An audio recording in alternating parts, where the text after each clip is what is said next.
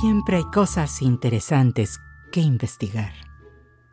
Algo nuevo que podemos descubrir.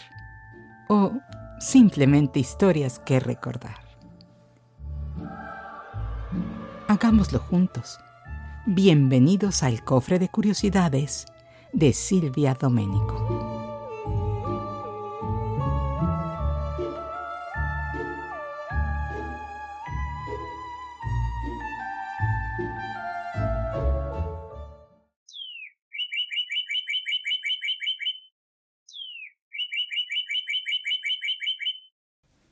Algunas tienen un hermoso plumaje, otras un canto extraordinario o incluso costumbres algo curiosas o extrañas.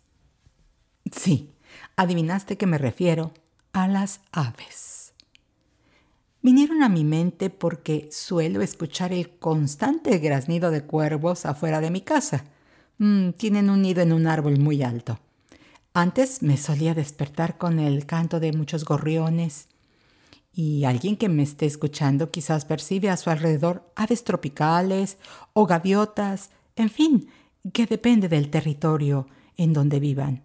Ahí las aves estarán. Pero lo que sí sería muy triste es que estuviéramos en completo silencio.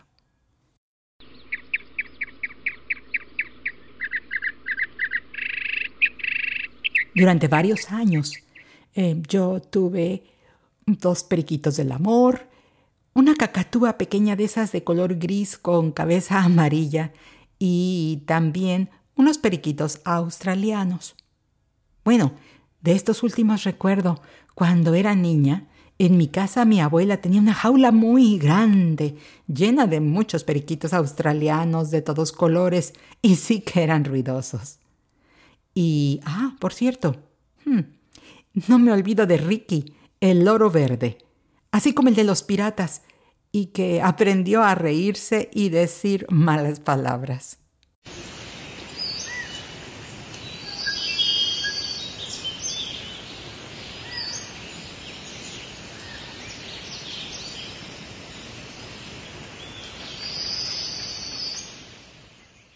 Pues las aves son animales vertebrados de sangre caliente y cuyos huesos son bastante livianos, de tal forma que esto les permite, en la mayoría de los casos, volar, saltar, mantenerse en el aire, nadar, planear e incluso correr muy rápido. Existen alrededor de 10.000 especies de aves, lo cual hace de ellas los vertebrados más numerosos del mundo, bastante por encima de los anfibios y los mamíferos y han colonizado todos los ecosistemas posibles, encontrándolas desde zonas frías de los polos hasta en desiertos y en ambientes acuáticos. Existen especies de aves tan pequeñas como algunos colibríes y hasta especies de gran tamaño como el caso del avestruz. Según un estudio publicado en la revista Science, las aves aparecieron a partir de un grupo de dinosaurios carnívoros y bípedos que disminuyó en tamaño durante 50 millones de años. En la formulación de estas teorías evolutivas fue clave el hallazgo del fósil del Archaeopteryx de Berlín, un dinosaurio del período Jurásico superior. Las aves son capaces de llevar a cabo largos vuelos durante las migraciones y que son muy regulares y sincronizadas.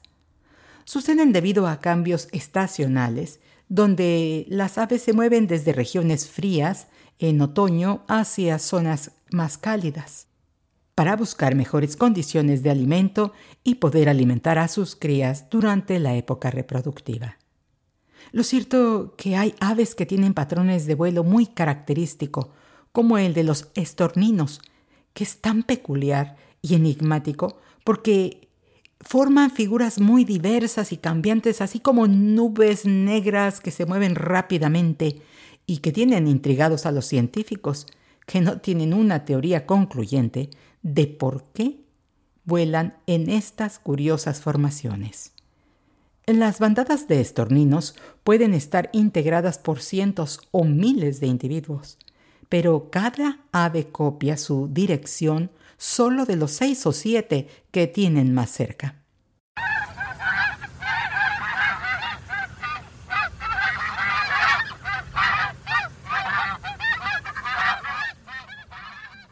Otro peculiar patrón de vuelo es el de forma en V de los gansos canadienses. Y con un ganso en la posición del líder central, guiando a todos los demás que le siguen en dos líneas estrechas que forman la letra V. Cuando los gansos vuelan juntos, cada uno brinda elevación adicional y reduce la resistencia del aire para el ave que está volando detrás. Y de esta forma, la bandada entera puede volar un 70% más lejos, gastando menos energía que si cada ganso volara solo. ¿Y qué hay de los fuertes graznidos que emiten cuando vuelan juntos? Bueno, pues son para comunicarse entre sí y para animar al ganso líder durante su largo vuelo. Y además, los gansos son un ejemplo de solidaridad, ya que si uno de ellos se enferma o se lastima y requiere retirarse de la formación, dos gansos lo acompañarán y permanecerán con él para protegerlo de los depredadores hasta que se recupere y pueda volver a volar, o bien muera. Posteriormente tratarán de alcanzar su grupo o se unirán a otra bandada que emigra al sur.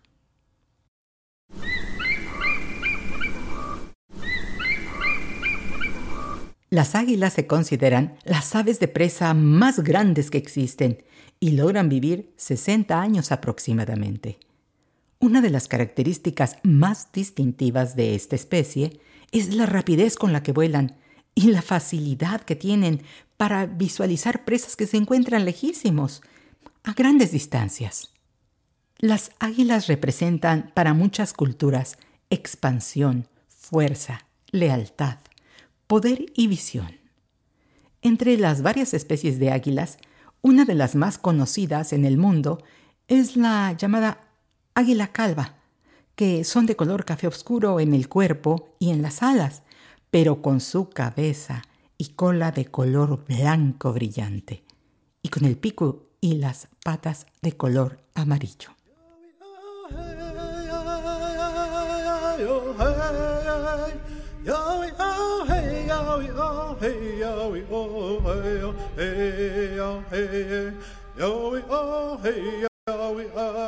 A lo largo de la historia, en las culturas antiguas, el águila ha sido un símbolo importante que ha aparecido en la religión y los misterios esotéricos. En la mayoría de las culturas de las tribus nativas de Norteamérica, las águilas se consideran aves medicinales con impresionantes poderes mágicos y desempeñan un papel importante en las ceremonias religiosas. Posteriormente incluso ha sido adoptada por diversos gobiernos para representarles en sus símbolos, como el caso de los Estados Unidos de América, que tienen al águila calva como su ave nacional. Otra importante águila en el hemisferio norte, por su simbolismo, es el águila real o águila caudal. Su nombre se debe a que la coloración del plumaje de su cuello forma una especie de collar dorado. El resto del plumaje, de forma general, es color marrón oscuro.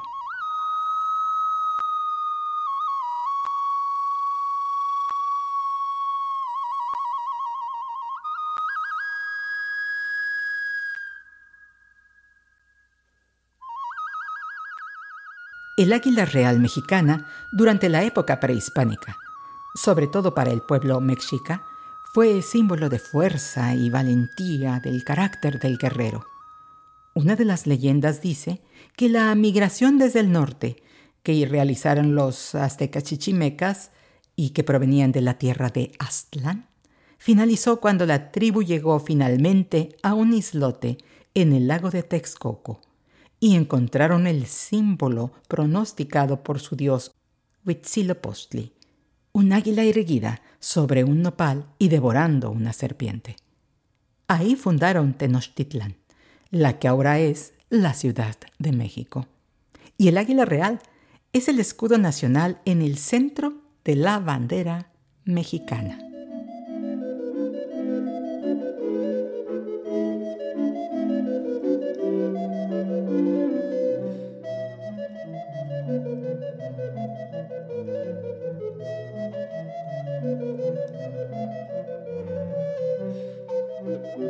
Las aves, como comentamos, han fascinado al hombre desde las edades más tempranas, siendo fuente de muchas otras leyendas, como los grifos, cuya parte frontal es la de un águila gigante, con plumas blancas, pico afilado y garras poderosas.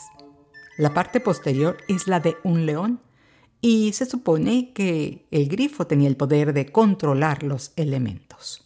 Por su parte, el roc en la mitología persa se decía que era un ave enorme que protegía un valle lleno de tesoros y que podía levantar personas e incluso elefantes bebé y comérselos. El Thunderbird en la mitología india de América del Norte es un espíritu poderoso y enorme, en forma de pájaro, que representa protección y fuerza. Con su trabajo, la tierra se regó, dicen, y creció la vegetación.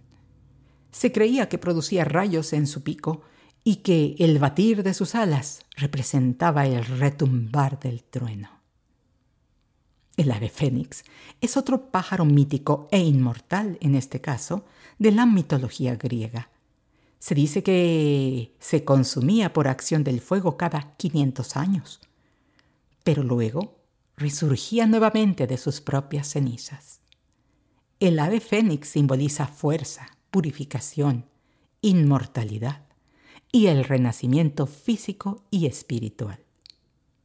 Además, algunas aves han sido consideradas como mensajeras celestiales o emisarias de buenas noticias, mientras que otras como el buitre o el cuervo, son tenidas por malignas o de mal agüero en algunas culturas. En el caso de este último, quizás por su plumaje de color negro, su croar y su dieta de carroña. Mm, se le relaciona con la pérdida y los malos augurios.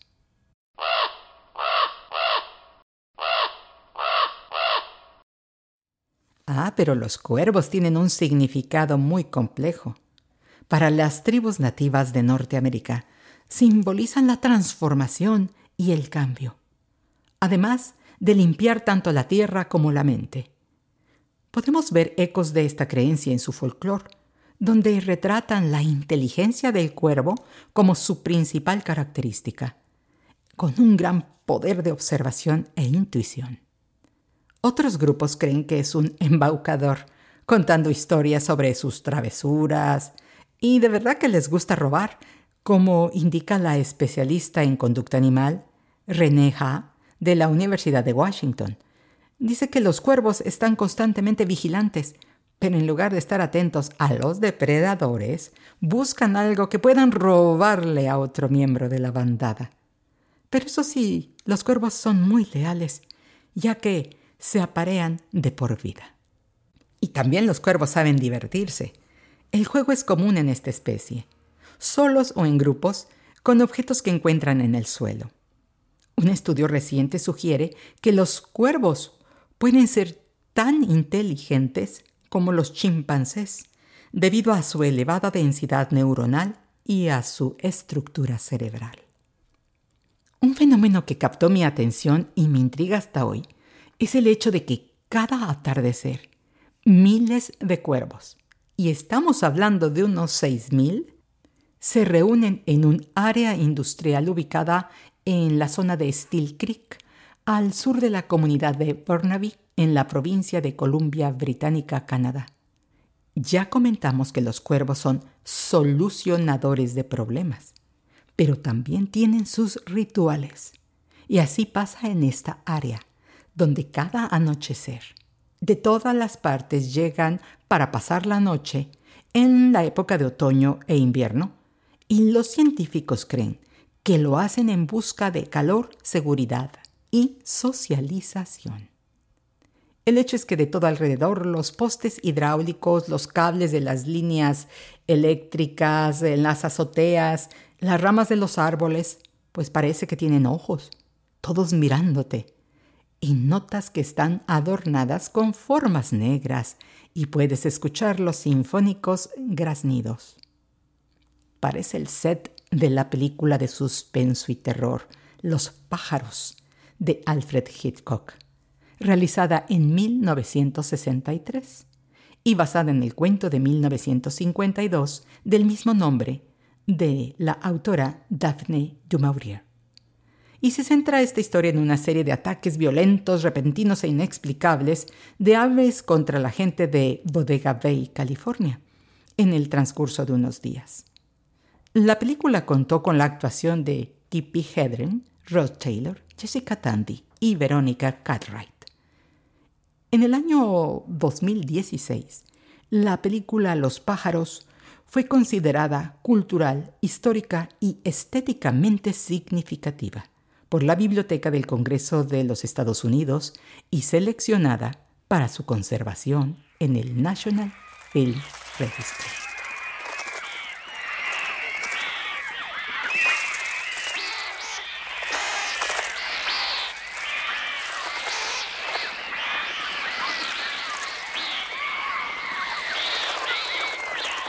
Y continuando hablando de cuervos, eh, sobre todo recuerdo la escena donde un grupo de estos en la película que comentamos, Los pájaros, persiguen al personaje de Tippi Hedren junto con la gente del pueblo y los niños de la escuela de Bodega Bay, picoteando los ojos, la espalda de la cabeza de las víctimas con sus afilados picos negros y emitiendo terroríficos graznidos. Bueno, pero regresando a la historia de los cuervos de Steel Creek Burnaby, ellos son inofensivos y cada día hay gente que llega en sus autos o camina por el área para ver este increíble espectáculo. Ahora bien, en inglés hay dos palabras diferentes para definir a esta especie, crow y raven. En español llamamos cuervo a todos, pero los cuervos son más pequeños en tamaño que los ravens. Además, las plumas de la cola del cuervo tienen mm, básicamente la misma longitud, por lo que cuando el pájaro las extiende se abre como un abanico. Los ravens, sin embargo, tienen plumas medias más largas en la cola, por lo que pues esta parece en forma de cuña cuando está abierta. Y también los ravens tienen picos más grandes y curvos en relación con eh, los de los cuervos. Edgar Allan Poe escribió en 1845 un poema narrativo titulado The Raven en inglés, pero nosotros lo conocemos como El Cuervo. Y trata sobre la muerte de la mujer amada, y empieza así. Érase una vez, al filo de una lúgubre medianoche, mientras meditaba débil y cansado, inclinado sobre un viejo y raro libro de olvidada ciencia, que cabeceando, casi dormido, de repente se escuchó un golpeteo en la puerta de mi habitación. Es, dije musitando, un visitante tocando quedo a la puerta de mi cuarto. Eso es todo y nada más. Y sigue en el verso 7. De un golpe abrí la puerta y con suave batir de alas entró un majestuoso cuervo de los santos días idos.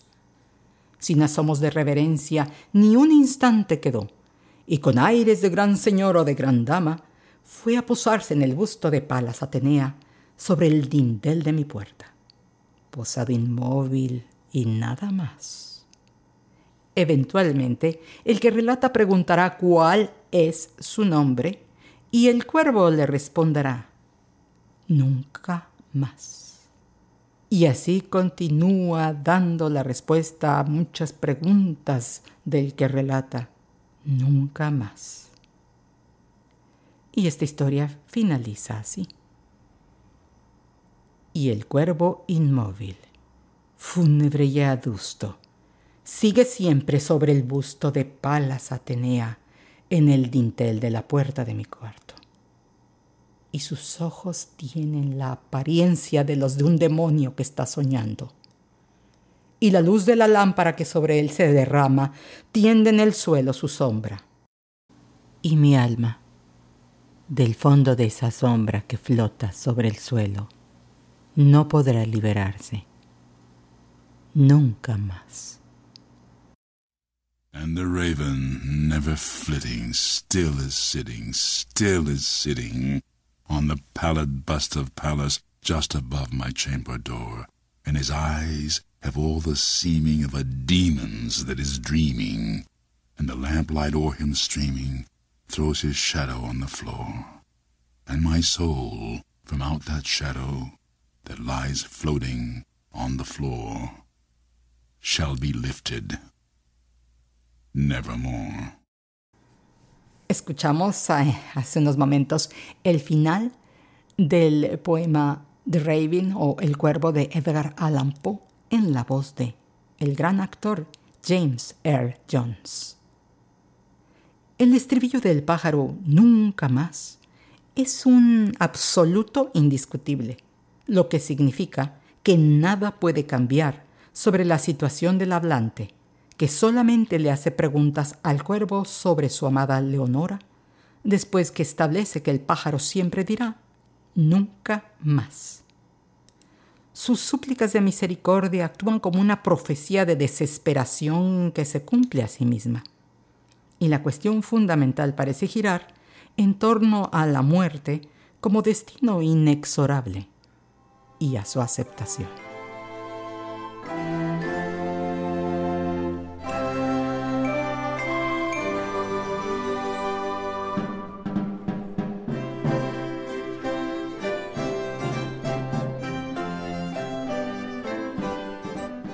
Hoy hemos hablado algo sobre las aves, pero queda bastante más que comentar, ya que han sido importantes para el ser humano y siguen siendo en los mitos y leyendas como fuente de alimento, en la creación de ornamentos con el uso de su plumaje, en la cultura popular a través de cuentos, de películas, dibujos animados, con personajes de temas serios o muy divertidos. En fin, que queda bastante por platicar en otra ocasión. Pero por el momento, hasta aquí por hoy. Muchas gracias por acompañarme, por tu atención y hasta la próxima.